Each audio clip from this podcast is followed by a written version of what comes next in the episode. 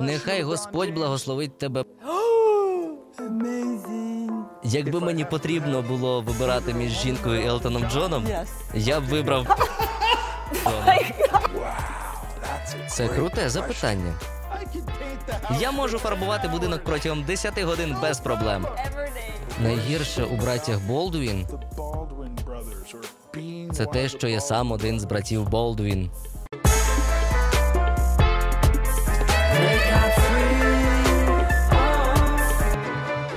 Він міг стати оперним співаком, а став актором. Міг лишитися поганим хлопцем, адже зловживав наркотиками і навіть не раз опинявся за ґратами, проте вчасно зупинявся. Тепер він пише про це книги, продюсує фільми, планує зняти свою пригодницьку стрічку в Україні, а нещодавно став християнським місіонером.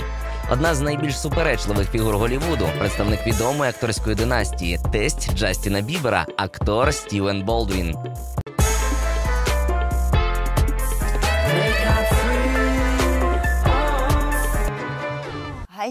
Привіт, Стів. Рада знову бачити вас у Києві. Дякую, дуже дякую. Ви знаєте, я веду ток-шоу під назвою Без гриму, і це зазвичай незвичні питання. Я поставлю вам питання у довільному порядку. Вони будуть короткими, дивними і класними. Сподіваюсь, що вам сподобається.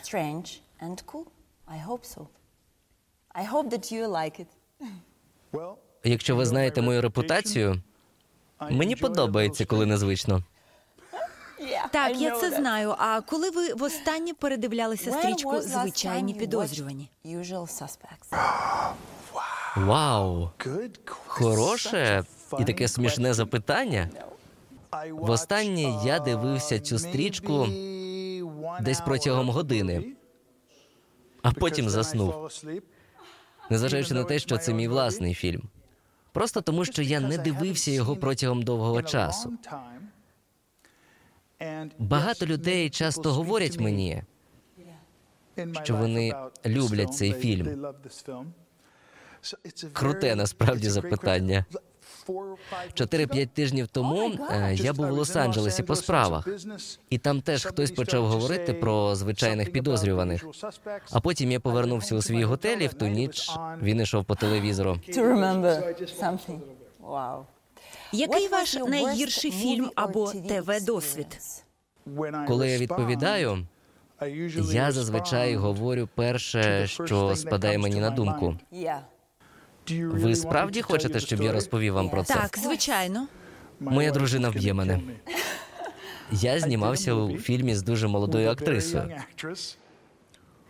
І іноді такі акторки поводяться, ніби вони насправді ті персонажі, яких мають грати. Ти розумієш про що? За сценарієм я сплю вранці. Я закоханий в цю дівчину. Пізніше у фільмі вона стане моєю коханкою. Так, е, о- окей, я думаю, це надзвичайно смішно. За сценарієм вона повинна була розбудити мене. Вона сідає на ліжко, я під ковдрою, але вона вирішує вести себе дуже сексуальною. Oh. Але це не за сценарієм. Вона починає торкатися мене. Але За сценарієм я маю мовчати, адже є сценарій, і сцена має зніматися згідно з ним. І я сидів там як одним словом, це не те, що ми робили на репетиції. Це абсолютно інший темпоритм. Це вже потім я зрозумів, що актриса була занадто артистичною, адже є межа, яку ви не перетинаєте. Бо акторство це довіра, якщо ви розумієте про що я. Але це було настільки дивно, що по закінченні, коли пролунало знято, я підійшов до режисера і запитав? Чому ви сказали знято, а не стоп? А він відповів, адже це було дуже органічно. Надзвичайно дивовижно. Можливо, це і була та сама історія, про яку ви питали. Але цікаве, Незвична. Ваш ідеальний день. З чого він розпочинається? Ідеальний день, чарівний ранок. Він розпочинається з моєї улюбленої бразильської кави. Адже Моя дружина з Бразилії. Ми знаємо. Ми мешкаємо у заміському будинку у штаті Нью-Йорк, і моє улюблене місце це дім. Там мої улюблені собаки. І коли я прокидаюсь, з кожного вікна можна побачити коня чи корову. Там скрізь тварини. Wow. Це uh, надзвичайно затишне місце. Отже, я люблю релакс у заміському домі. Farmer, simple, Все просто. А ще мені подобається вести свою дружину в магазини, а не на багами. But Perfect day like that. Коли я вдома, I like to wake мені подобається прокинутись, потім ранкова кава, гра з собаками. Все своєю чергою. Що ви робите краще, ніж ваші брати? Що я роблю краще, I ніж мої брати? Нас четверо, і я наймолодший. Але одружений я найдовше. Wow. Вау, я думаю, що це круто. Вони скажуть вам, це не він, це все його дружина. Це все завдяки їй. Вони мають рацію, але не кажіть це моїй дружині. Um, Що я роблю краще? Я набагато кращий за них співак. І вони погодяться з цим. Коли I я був молодий, я співав на конкурсах. Але потім я став актором, почав пити пиво і міняти дівчат. girls.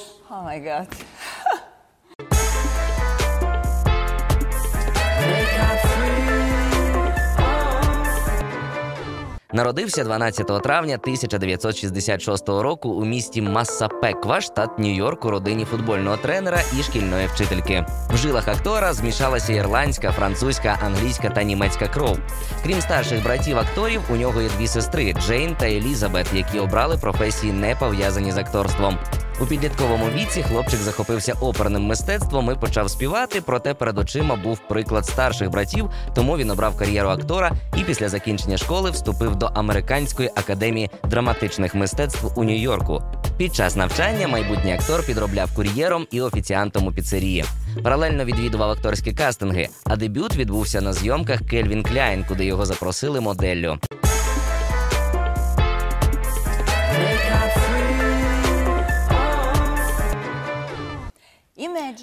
Уявіть, що ви в човні з Джорджем Клуні, Меріл Стріп і Елтоном Джоном. Човен тоне. Вижити можуть лише двоє. Хто і чому? Це питання, мабуть, стане моїм улюбленим з усіх інтерв'ю за in 35 років. Тепер моя відповідь. І це трохи несправедливо, тому що Елтон Джон мій друг. І Меріл Стріп єдина жінка в цьому човні. якби мені потрібно було вибирати між жінкою і Елтоном Джоном, я б вибрав би Елтона Джона. О, мій Боже! Тому що підтримуємо одне одного. Він може співати для мене. Це нормально. І цього буде досить. Він дивовижна людина, дуже скромна людина. Елтон Джон. Він багато робить для благодійності, щоб допомагати людям. Гідна людина. Ваша дружина з Бразилії. Що в ній є дивного, бразильського, дивного, незвичного? Яка найдивніша річ в моїй бразильській дружині? Так, Ви таки прагнете, щоб мене вбили? ні, звичайно ж ні. Яка дивна річ. У неї є один з її шпіонів, він підслуховує. Найдивніше в моїй дружині.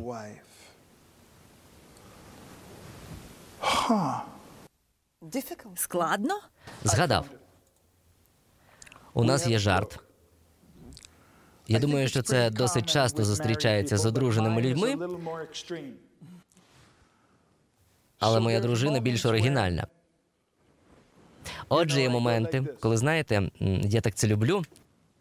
Ти коли хочеш розсердитися, але тому що це так смішно і мило, що вона сміється, я сміюся теж замість сварки. Ваш тесть музикант, переможець Гремі. Ви коли-небудь співали з ним? Ні, його звати Еумір Деодато. Він надзвичайно еклектичний, але він один з найбільш знакових бразильських джазових клавішників. Він також продюсер Багатьох записів гурту Cool and the Gang. Знаєш, Celebrate. Yes. Це мій батько. Sing Так чому ви не співали з ним? Чому? Зараз я працюю над одним фільмом, і в майбутньому він може написати музику. Так що я збираюся попрацювати з ним.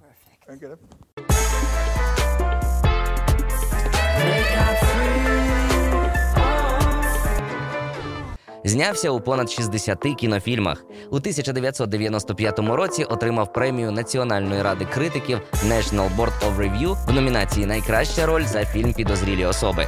Згодом саме так він назвав свою автобіографічну книгу, у якій розповідає про свої злети та падіння і про те, як трагедія 11 вересня 2001 року змінила його життя. У вересні 2018 року Стівену присвоєно звання професора Київського університету культури.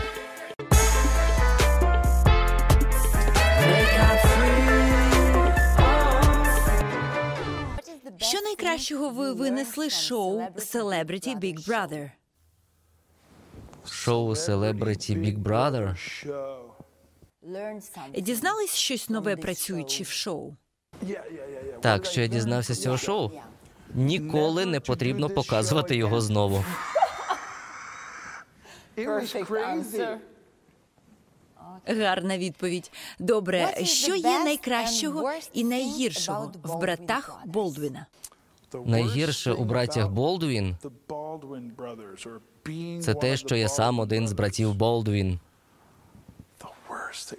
Найгірше, що я наймолодший. Я найменший, так що всі вони можуть мене ще побити. Якби було продовження звичайних підозрюваних, кого б з акторів ви б вибрали зіграти вашу роль? Моя роль це круте запитання. Знаєш, я не думаю, що буде продовження. Я не знаю про це. Колись мій брат Біллі знімався у культовому фільмі Рона Говарда. 25 років тому було знято фільм про пожежників. Це був дуже успішний фільм. Тепер, 25 років по тому, Netflix знімає продовження. Вже є 10 епізодів серіалу, присвяченого фільму, що був знятий 25 років тому. Вони багато змінюють сценарії. Я не думаю, що буде інший варіант е, звичайних підозрюваних. Але якщо б мені довелося вибирати когось, е, хто б зіграв мою роль, то це був би Скотт Кан.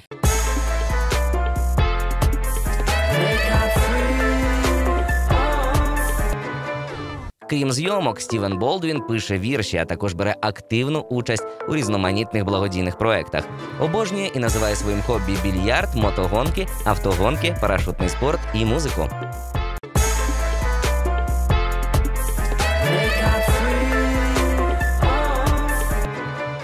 У вас є як мінімум 18 татуювань.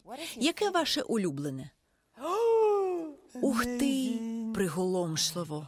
Боже мій, це найкраще? Хто цей чоловік? Він проповідник з Біблії. А це слово «veritas». Його зміст у тому, що правда у кожного своя. Тому у мене є татуювання, адже я шукаю правду. як і всі. Вау, так цікаво. Філософія Мені подобається. життя. Який найкращий фільм Алекса? Брата Алекса? Так, вашого брата. Який найкращий фільм Алекса? Є багато гарних фільмів. Як ви вважаєте? Я думаю, що всі актори різні. Я вірю у силу тонкощів. Серед існуючих найвитонченіших акторів, я думаю, він найсильніший. Я згадав назву фільму, в якому він знімався з Ніколь Кідман. Готова на все. Багато років тому мій брат зіграв доктора, який робить операцію жінці і видаляє один з яєчників. Адже під час операції він приймає рішення, що цей яєчник поганий. А вона подає в суд на лікарню і виграє wins 10 $10 мільйонів доларів. Але потім вона залишає свого чоловіка, бере the 10 $10 мільйонів і тікає з моїм братом. Це історія про те, як вони проживають все це. І мій брат працював над цим фільмом. По-моєму, це була його найкраща робота. Що вам найбільше подобається в Україні? Або може бути в українському народі? Ви знаєте, моя дружина з Бразилії. І багато людей у всьому світі говорять, що бразильці надзвичайно гарні. Так ось я відчуваю те ж саме стосовно України і українців. Моя дружина вперше приїхала сюди. і Я сказав їй, що побачиш, коли приїдеш. Це мій другий раз. Що тут люди дуже надійні, знаєте, very, ввічливі, доброзичливі. І в перший день, коли вона приїхала, вона сказала: Вау, всі такі гарні. Oh, Я можу пожартувати, але не буду. Я думаю, що я не ненавиджу, але мені це здається сумним. Це мене турбує, і це політика. У виборців і американських громадян є така сильна воля до певних соціальних проблем. Вони компроментують те, що є Основою Америки. America are about. You know? Ви знаєте, Америка була побудована на певній системі. Ця система була найбільш справедливою і давала можливості більше ніж будь-яке місце у світі. Тому я думаю, що зараз у нас дуже сильне протиріччя. Як було після В'єтнаму. Це те ж саме. І це лише питання часу, коли американці усвідомлять, що краще для майбутнього.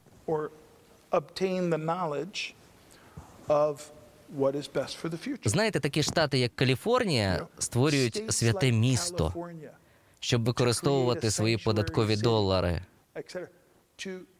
Якщо ви живете в Каліфорнії, ви платите податки, і ви використовуєте ці гроші, щоб подбати не лише про себе, а й про людей, які не повинні тут бути. Тепер, коли я говорю не повинні, американці кажуть, ви не можете так говорити.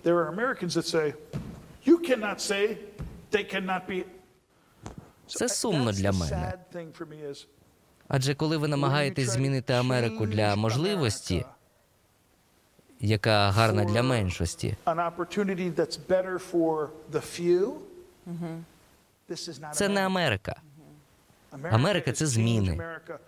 Америка для можливостей, які є кращими для більшості. Це демократія. Незвичне питання. Якою твариною ви були у попередньому житті? Я думаю, що я був соколом. Чому? Ну, або яструб, або сокіл, тому що вони е, великі оригінали. Що б вони і як би вони не робили, все це дуже специфічно.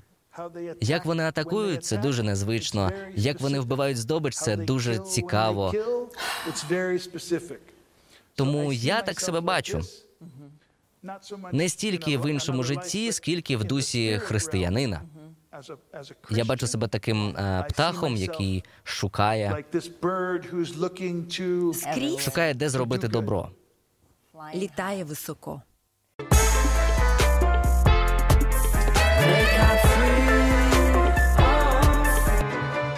На відміну від свого старшого брата Алека Болдвіна, Стівен усе життя одружений на одній жінці. Його обраницею стала Кенія Деодато, графічний дизайнер і актриса з Бразилії, дочка відомого композитора жанру босанова Еоміра Деодато. Молоді люди познайомилися у підземці Нью-Йорка у 1987 році. У 1990-му пара побралася, а незабаром стала батьками двох дочок красунь Алай і Хейлі. Обидві дівчини стали успішними моделями, а одна Хейлі ще й дружиною відомого співака Джастіна Бібера.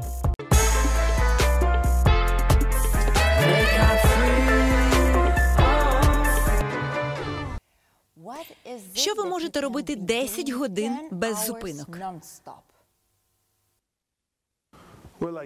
Ну, я не можу сказати, тому що тут камера. Ти зрозуміла мій жарт? Моя дружина вб'є мене за це, але те, що я збираюся сказати, це фарбувати будинок. Звичайно, Я можу фарбувати будинок протягом 10 годин без проблем. кожного дня.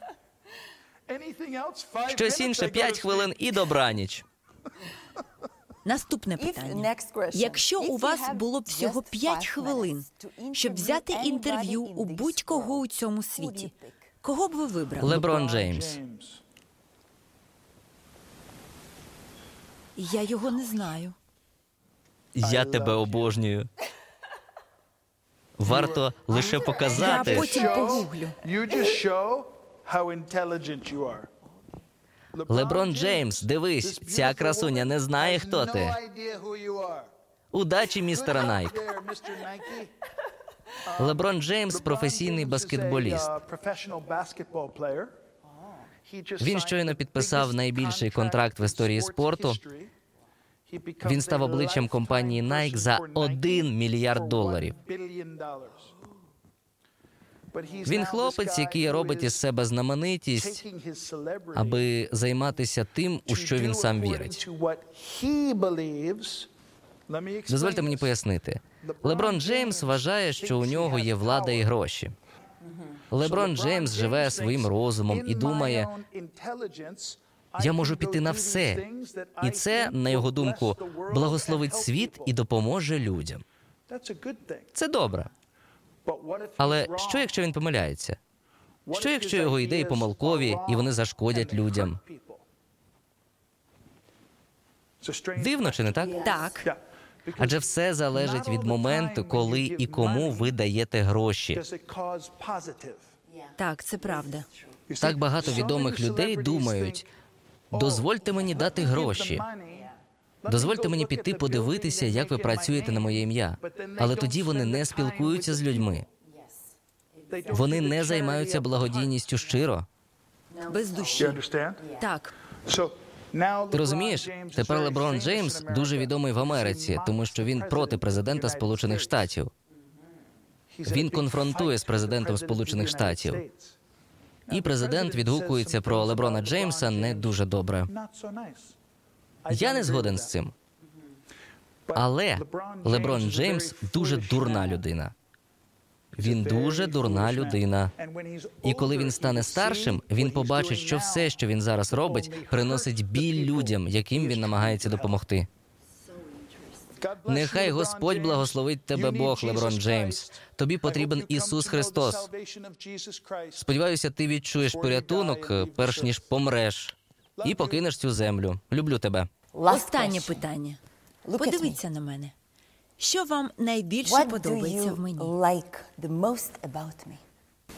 У кому? Так, у мені. Що мені найбільше подобається? Так, я дуже Я думаю- сором'язлива дівчина. Я думаю, що однією з найбільш інтелектуальних, впливових і могутніх рис, якими може володіти жінка, є впевненість у скромності.